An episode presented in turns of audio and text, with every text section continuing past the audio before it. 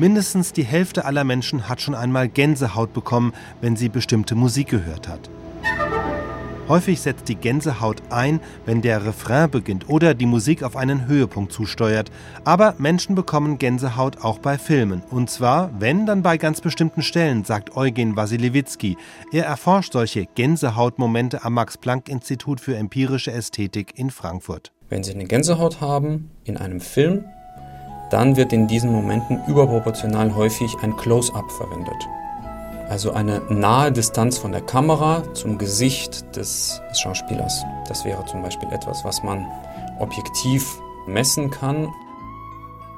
Und sogar bei Gedichten können Menschen Gänsehaut bekommen und auch da wieder sind es ganz bestimmte Momente. Was wir erkennen, ist, dass die Gänsehautmomente sich häufen zum Ende von Zeilen, zum Ende von Strophen und zum Ende des ganzen Gedichtes.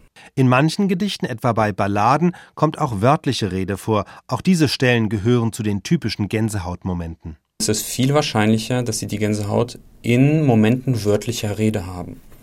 Das heißt, wenn beispielsweise in einer Ballade eine Person zu einer anderen spricht, ist es viel wahrscheinlicher, dass sie, dass sie in diesen wörtlichen Redeabschnitten die Gänsehaut erleben werden, als in den narrativen, deskriptiven Teilen der Ballade. Doch warum bekommen Menschen bei Musik, Gedichten oder Filmen überhaupt Gänsehaut? Eigentlich hat Gänsehaut ja eine Schutzfunktion. Sie bewahrt uns vor Kälte, indem sie die kleinen Muskeln an den Haaransätzen aktiviert und gleichzeitig dafür sorgt, dass sich die Haare aufstellen und ein isolierendes Luftpolster bilden. Aber warum Gänsehaut bei Musik, bei Gedichten, bei emotionalen Momenten? Eine Idee ist, dass es ein bestimmter Schutzmechanismus ist. Es ist ja ein Schutzmechanismus für den Körper. Und der Körper aktiviert ihn auch, wenn er sich bedroht fühlt emotional.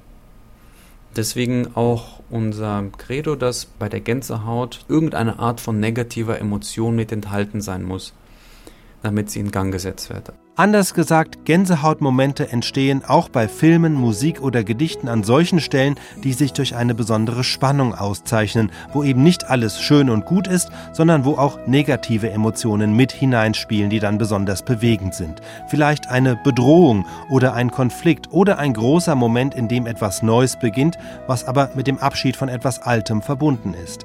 Auch wenn solche Momente schön sind, kann es diese negativen Begleitemotionen geben, auf die der Körper dann mit Gänsehaut reagiert, so zumindest die Vermutung. Doch so ganz ist das Phänomen bis heute nicht verstanden.